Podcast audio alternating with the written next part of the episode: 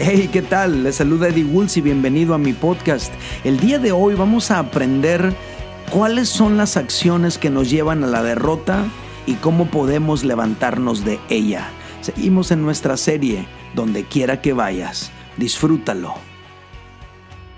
Estamos siguiendo la jornada de Josué, el sucesor de Moisés.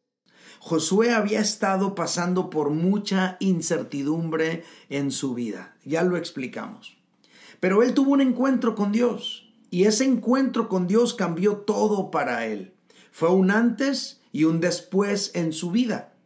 Ese encuentro con Dios lo afirmó y lo llevó al éxito. Eso fue lo que vimos la semana pasada. Aprendimos que éxito es que nuestra vida genere avances en el cumplimiento de los propósitos de Dios para su pueblo y para el mundo. Eso es éxito. Pero la vida de Josué no terminó cuando se volvió exitoso. La vida de Josué no terminó ese día que tuvo unos logros impresionantes y que todo mundo lo admiró. Y esto nos enseña que el éxito no es un destino al que tú y yo llegamos. El éxito no es un estado al que tú y yo accedemos y nos quedamos ahí. No, no es así. El éxito quizá más bien es una estación en el viaje, en la jornada de nuestra vida. La vida y el liderazgo de Josué continuaron después de esas experiencias poderosas que vimos la semana pasada y la siguiente estación en la vida y en el liderazgo de Josué fue una no muy agradable, la derrota. Mi mensaje el día de hoy se titula Derrota.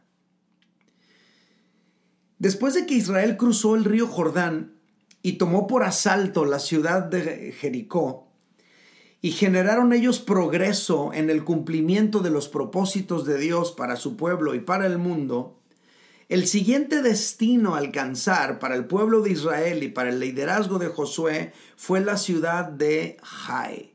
H-A-I. Jai. La Biblia lo cuenta así. Josué capítulo 7 versículos 2 al 13. Vamos a leer todos estos versículos. Dice, Después Josué envió unos hombres desde Jericó a Jai, que estaba junto a Betabén, hacia el oriente de Betel, y les dijo, subid a reconocer la tierra. Ellos subieron y reconocieron a Jai. Al volver, dijeron a Josué, que no suba todo el pueblo, dos mil o tres mil hombres tomarán Jai. No fatigues a todo el pueblo yendo allí, porque son pocos. Subieron allá del pueblo como tres mil hombres, los cuales huyeron delante de los de Jai. Los de Jai les mataron a unos treinta y seis hombres y les persiguieron desde la puerta de Sebarim ah, y los derrotaron en la bajada. Por lo cual el corazón del pueblo desfalleció y se volvió como agua. Es una manera de decir que el llanto era extremo en la nación. Entonces Josué rompió sus vestidos y se postró en tierra sobre su rostro delante del arca de Jehová hasta caer la tarde, junto con los ancianos de Israel, y se echaron polvo sobre sus cabezas. Estas son expresiones de luto, no tiene mucho que ver con nosotros los latinos, pero es una expresión de luto muy oriental, rasgar las vestiduras, postrarse en tierra, echarse polvo sobre las cabezas, son expresiones de luto, como aquí sería vestirte de negro, ¿no? Y cosas así semejantes. Pero en esa expresión de luto, en ese dolor por el fracaso, por la derrota, Josué decía, versículo 7, Ah, Señor Jehová, ¿por qué hiciste pasar a este pueblo el Jordán para entregarnos en manos de los amorreos y que nos destruyan? Ojalá nos hubiéramos quedado al otro lado del Jordán. Ay Señor, ¿qué diré ahora que Israel le ha vuelto la espalda a sus enemigos? Porque los cananeos y todos los habitantes de la tierra se enterarán, nos rodearán y borrarán nuestro nombre de encima de la tierra. ¿Qué harás tú entonces por tu gran nombre? Estaba quejándose con Dios, estaba lamentándose con Dios, estaba abriendo su corazón, pero, pero totalmente devastado interiormente a causa de la derrota. El verso 10 nos muestra que el Señor vino a su encuentro. Dice, Jehová respondió a Josué, levántate. ¿Por qué te postras así sobre tu rostro? Israel ha pecado y aún han quebrantado mi pacto, el que yo les mandé. También han tomado algo del anatema y hasta lo han robado, han mentido y aún lo han guardado entre sus enseres. Por esto los hijos de Israel no podrán hacer frente a sus enemigos, sino que delante de sus enemigos volverán la espalda por cuanto han venido a ser anatema. No estaré más con vosotros, si no os hacéis desaparecer el anatema de en medio de vosotros. Levántate, santifica el pueblo y di, santificaos para mañana, porque Jehová el Dios de Israel dice así, anatema hay en medio de ti, Israel, no podrás hacer frente a tus enemigos hasta que hayáis quitado el anatema de en medio de vosotros.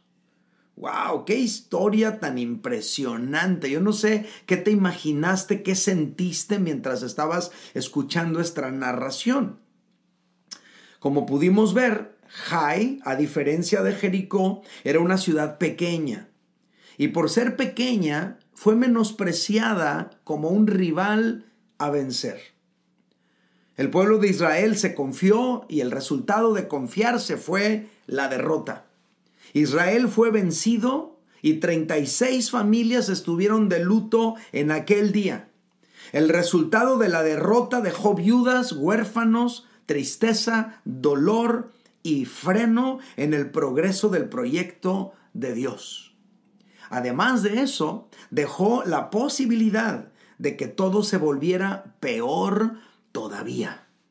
Porque Josué ya estaba diciendo que para qué estaban haciendo esto, que mejor hubiera estado quedarse al otro lado del Jordán. Mira nada más el potencial que significa toda esta declaración. Pero esta historia nos deja una lección muy importante. Nos enseña que un hombre o un equipo o un país exitoso pueden ser derrotados. Puede caer si se confía si menosprecia a su siguiente adversario, si deja de cuidar aquello que lo hizo exitoso o que le dio su victoria anterior, aunque seas el campeón, puedes perder. Esta es una gran lección. O sea, no tenemos que ir muy lejos. ¿Cuántas personas que habiendo tenido mucho, hoy se lamentan por no tener nada? Porque lo que tenemos, si no lo cuidamos, lo podemos perder. Y esto es poderoso, es cierto, es real. En esta historia también podemos observar que la derrota desanima y desanima mucho. Y no importa cuánto gozo pudiste haber obtenido en tu triunfo anterior, tu derrota actual podría drenar todo aquel gozo que obtuviste dejándote vacío y seco. Es fuerte, es triste, es real. También aprendemos en esta historia que si en la derrota no tienes cuidado con el manejo de las emociones, tú podrías empeorarlo todo. Josué se puso bien dramático a causa de la derrota que tuvieron, porque la derrota nos vuelve pesimistas y nos hace pensar que por fracasar esta vez ya nunca más podremos vencer. Fíjate cómo pensaba Josué. Josué capítulo 7, verso 9. Dice, porque los cananeos y todos los habitantes de la tierra se enterarán y nos rodearán y borrarán nuestro nombre encima de la tierra. O sea, él está pensando, nosotros ya nunca más vamos a poder ganar una batalla, no tendremos la capacidad de enfrentarnos a nuestros enemigos, nunca más. Todo este pesimismo y este desánimo se vino a partir de la derrota. Josué traía muy baja la moral. Pero Dios lo ubicó en su justa dimensión. Dios le dijo en el versículo 10, capítulo 7, verso 10, levántate. ¿Por qué te postras así sobre tu rostro? O sea, Dios básicamente le está diciendo, ya, ya, ¿por qué estás haciendo tanto drama? No seas panchero, Josué, aliviánate, levántate. Y entonces Dios le permitió descubrir que la derrota sucedió por una causa. Hubo algo que ellos hicieron mal. No es que fueran perdedores. Es que esta vez las cosas no las hicieron bien como la vez pasada. No es que estuvieron condenados a perder siempre. Es que simplemente hubo algunas cosas que no hicieron bien. Y esto es muy importante entenderlo porque si tú y yo hemos fracasado, si tú y yo hemos sido derrotados, eso no significa que tú y yo somos perdedores o fracasados o que no sirvamos para nada. Lo que significa solamente es que hubo algo que no hicimos bien esta vez. O a lo mejor no empezamos bien este proyecto que fracasó. O a lo mejor dejamos de hacer lo que hacíamos bien y eso nos hizo empezar a decaer. Pero no significa que somos perdedores. Si tú y yo rectificamos el rumbo, si tú y yo cambiamos la mentalidad, la actitud, las acciones, tú y yo podríamos recuperar la senda del éxito otra vez como Josué la recuperó. Esta historia también nos enseña que Josué tuvo otro encuentro con Dios, un encuentro nuevo con Él. El mismo Dios que lo había sacado de la incertidumbre y que lo llevó a la victoria, que lo hizo cruzar por el río Jordán y que hizo derribar las murallas de Jericó, ese mismo Dios que vino a visitarlo cuando estaba en incertidumbre y lo ayudó a triunfar, vino a visitarlo ahora que estaba derrotado y triste. Y Dios le mostró a Josué cuál fue la causa de la derrota, pero le mostró también cuál es el camino para la recuperación. Y esto nos deja una lección muy importante a ti y a mí. Si tú y yo tuvimos un encuentro con Dios alguna vez y ese encuentro nos llevó a la victoria, pero hoy estamos frustrados y derrotados, tú y yo podríamos encontrarnos con Dios otra vez y retomar el rumbo. Y yo quiero que quede esa semilla en tu corazón, esta esperanza sembrada en tu vida. Y para cerrar este análisis de esta historia, yo debo de decir e insistir que Josué no se quedó allí derrotado lamiéndose las heridas. Él supo recuperar el camino de la victoria. Él supo cómo levantarse y pudo ganar otra vez. Josué Finalmente tomó por asalto la ciudad de Jai, esta ciudad que siendo pequeña los derrotó, finalmente fue tomada por ellos y Dios le dio la victoria otra vez al pueblo de Dios. La Biblia lo registra en el capítulo 8, versículos 1 al 2. Dice, Jehová dijo a Josué, no temas ni desmayes Toma contigo toda la gente de guerra. Levántate y sube a Jai. Mira, yo he entregado en tus manos al rey de Jai, a su pueblo, a su ciudad y a su tierra. Harás con Jai y con su rey como hiciste con Jericó y su rey. Dios está afirmando a Josué nuevamente. Dios está animando a Josué nuevamente. Dios le está inspirando fe, esperanza, ánimo, vigor. Una vez más lo está retando a tomar la senda de la victoria, a animarlo a seguir adelante. Y Josué volvió a ganar. Volvió a tener la victoria en su vida. Esta historia nos enseña que si tú has tenido un fracaso en tu vida, con la ayuda de Dios te puedes levantar y obtener la victoria otra vez. Si Josué pudo ganar de nuevo, entonces tú también podrás. Cuando vuelvas a hacer las cosas a la manera de Dios. De todo esto aprendemos una verdad que quiero compartir con ustedes el día de hoy. Y la verdad es la siguiente. La derrota no es un castigo de Dios es el resultado de nuestras acciones. Porque somos muy dados a pensar, Dios me hizo perder. Aquí no dice que Dios los hizo perder. Aquí lo único que dice es que Dios los dejó de ayudar. Y como Dios los dejó de ayudar, entonces perdieron. Entonces Dios no te hace perder. Dios no te castiga con la derrota. La derrota es un resultado de acciones tuyas y mías. ¿qué acciones llevaron a Israel a la derrota en esta ocasión? Esta es una buena pregunta. ¿Cuáles fueron esas acciones? Porque si tú y yo las conocemos, entonces tú y yo podemos tener cuidado de no cometer esas mismas acciones. Ok, la primera es esta. Número uno, pecado. La causa de la derrota de Israel fue su pecado. Y esto no lo digo yo, no es mi interpretación de las cosas, no es este mi análisis de las cosas, no estoy haciendo editorial de esta historia. No, no, no, no. Dios lo dijo, fue claro Dios con Josué, capítulo 7, versículos 11 y 12, dice, Israel ha pecado. La razón por la que Israel fue derrotado es que han pecado y aún han quebrantado mi pacto, el que yo les mandé. También han tomado algo del anatema y hasta lo han robado, han mentido y aún lo han guardado entre sus enseres. Por esto los hijos de Israel no podrán hacer frente a sus enemigos, sino que delante de sus enemigos volverán la espalda por cuando han venido a ser anatema. Y dice, no estaré más con vosotros si no hacéis desaparecer el anatema de en medio de vosotros. Hay una gran lección en estas palabras y la más fuerte de todas es que el pecado atrae la derrota. El pecado atrae la derrota.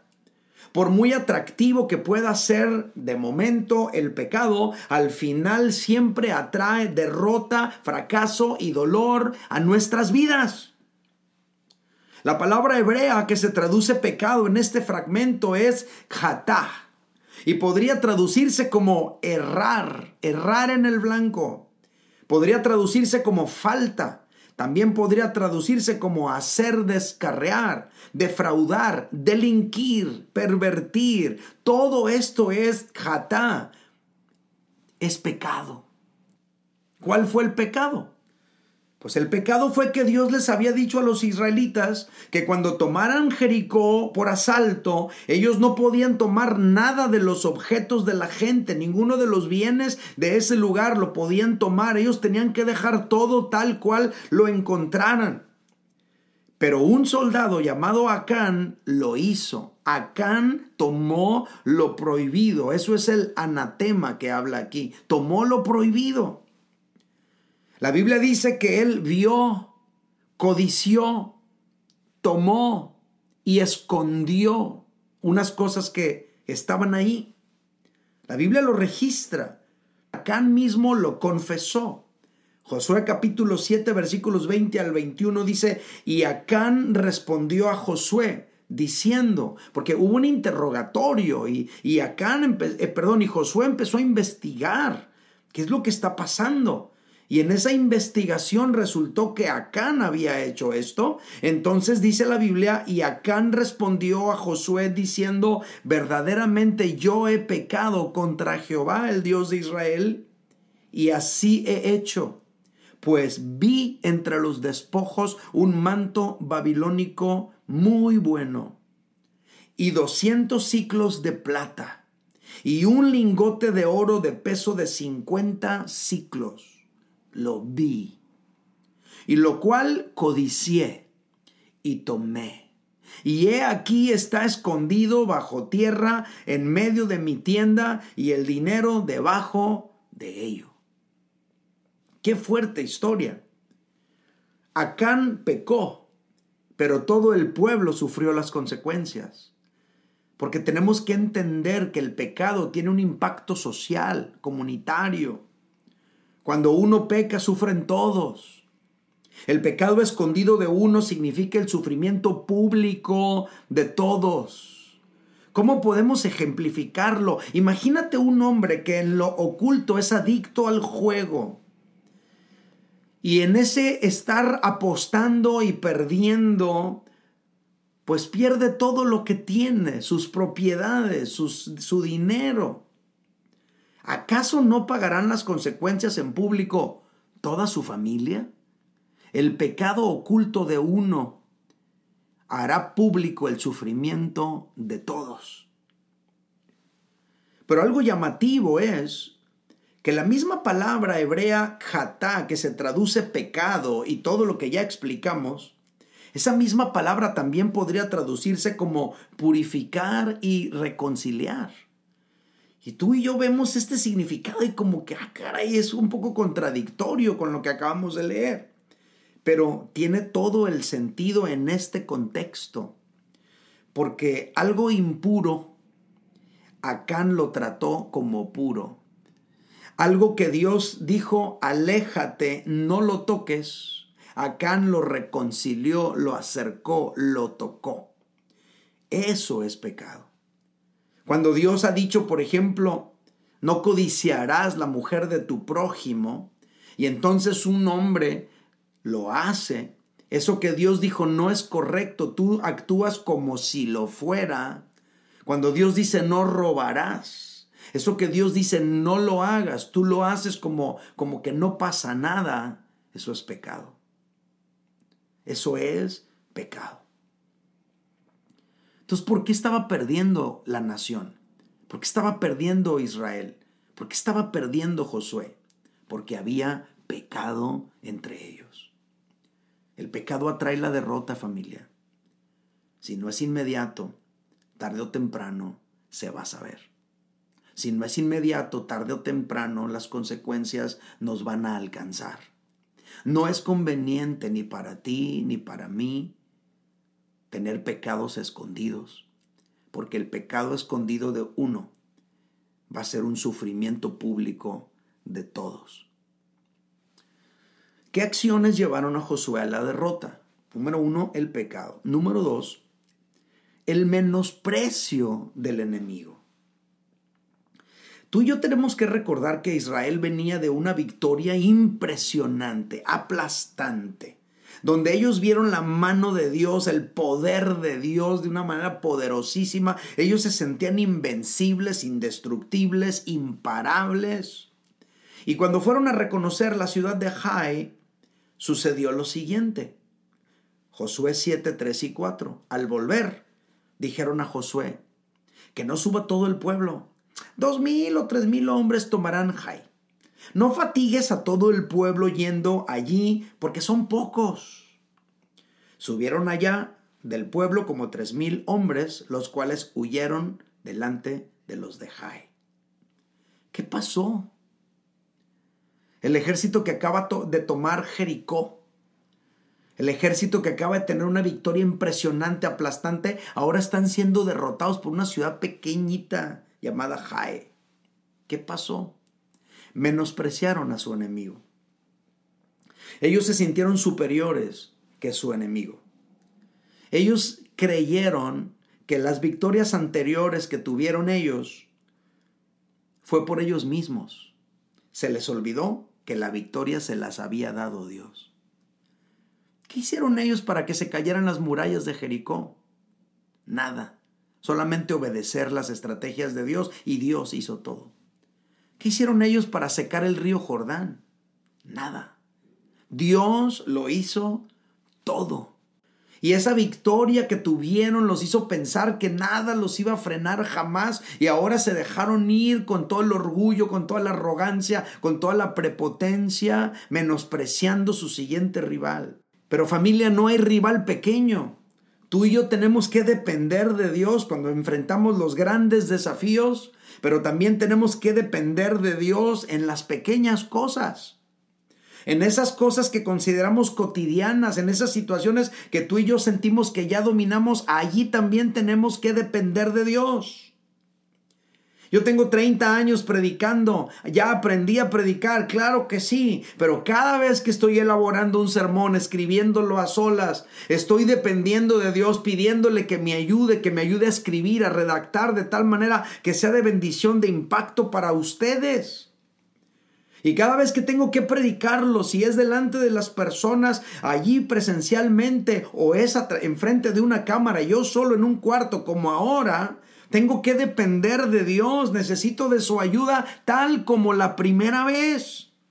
Además, el hecho de que estoy donde estoy, en mi matrimonio, en mi familia, El hecho de que ya tengo 28 años de casado, que tengo 25 años de pastor, eso no significa que yo me puedo descuidar. Eso no significa que yo puedo menospreciar una tentación, un enemigo. Eso no significa que yo me puedo dejar llevar por un momento. Eso me podría arrastrar, me podría derribar, podría destruir todo lo que Dios ha hecho en mi vida.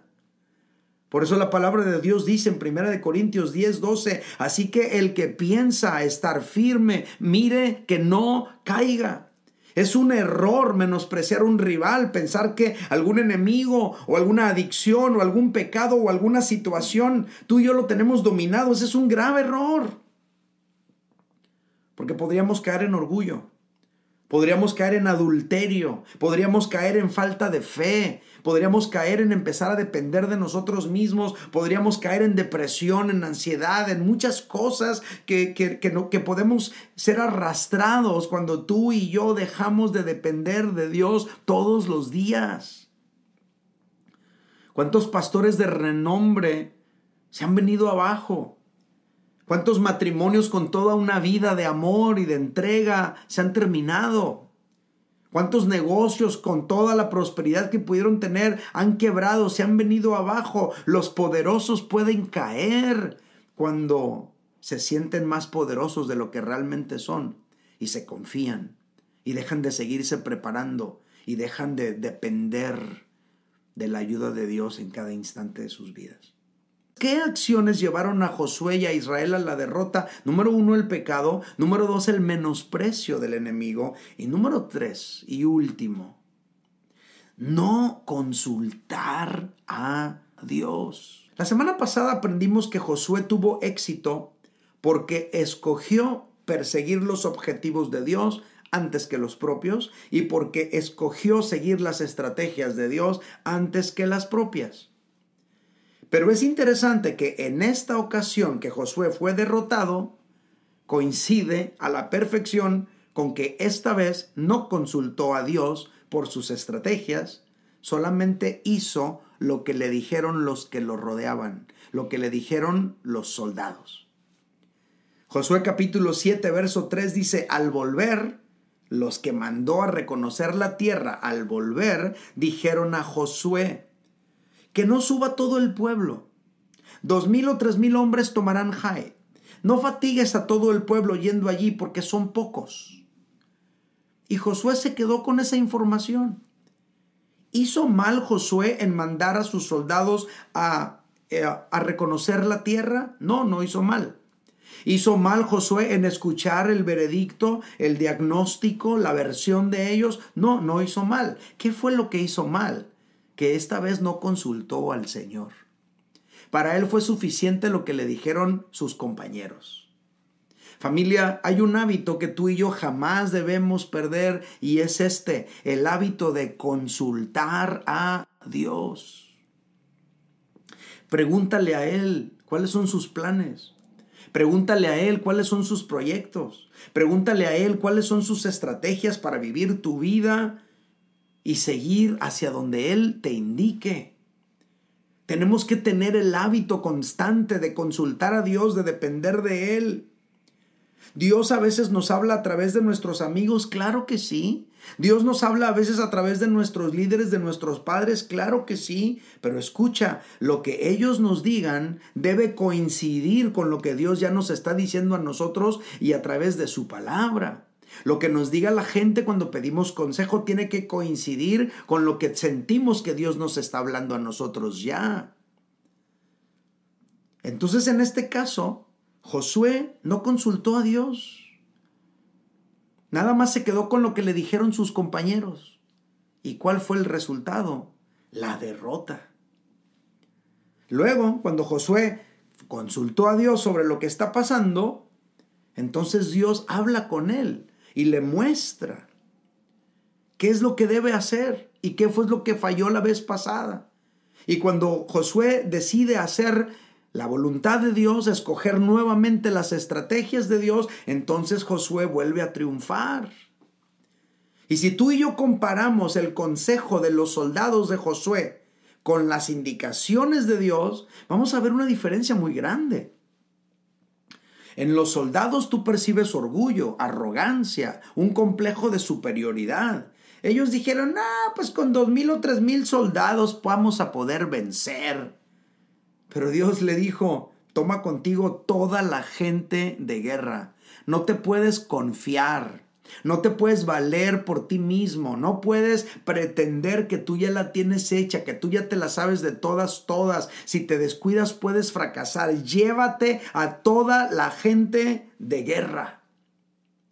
Muchas veces el consejo de Dios no coincide con el consejo de los que nos rodean.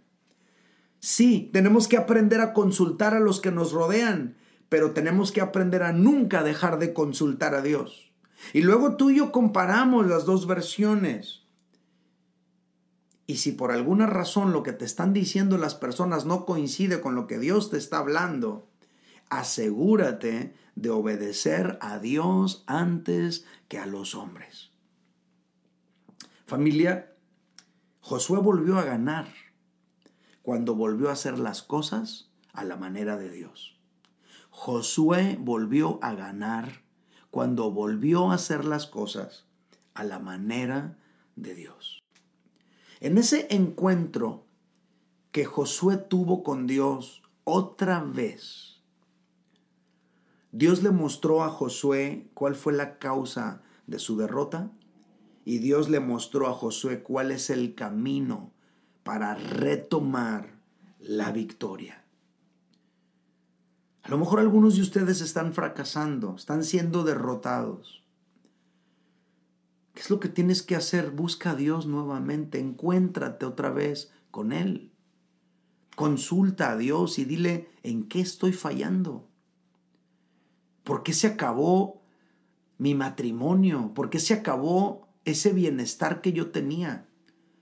¿Qué fue lo que ocurrió? ¿Qué hice mal? ¿Por qué se rompió la relación con mi hijo? ¿Por qué las cosas no están bien? ¿Por qué estoy cayendo frecuentemente en esta adicción otra vez? Y Dios te va a mostrar cuál es la razón por la cual estás fallando y fracasando. Pero Dios te va a mostrar también cuál es el camino para retomar la victoria. Josué estuvo listo para volver a triunfar, ¿sabes cuándo? Cuando se encontró con Dios, cuando quitó el pecado de su vida y cuando volvió a hacer las cosas a la manera de Dios. Tal vez alguien de los que está escuchando esta plática el día de hoy, a lo mejor estás sufriendo los estragos de la derrota en tu vida. A lo mejor un proyecto muy valioso, algo que tú amabas, se ha venido abajo y estás experimentando ese dolor. A lo mejor estás exactamente como Josué, con tu corazón diluido, destruido, devastado. El Señor te ama tanto que no te quiere dejar así. El Señor te ama tanto que quiere restaurar tu camino a la victoria. El Señor te ama tanto que quiere darte otra vez la posibilidad de ganar. Pero tú y yo tenemos que estar dispuestos, abiertos, para que el Señor nos muestre cuál es nuestro error, qué es lo que hemos hecho mal y que tú y yo podamos reencauzar nuestra vida con Él. A lo mejor tú necesitas un encuentro con Dios nuevamente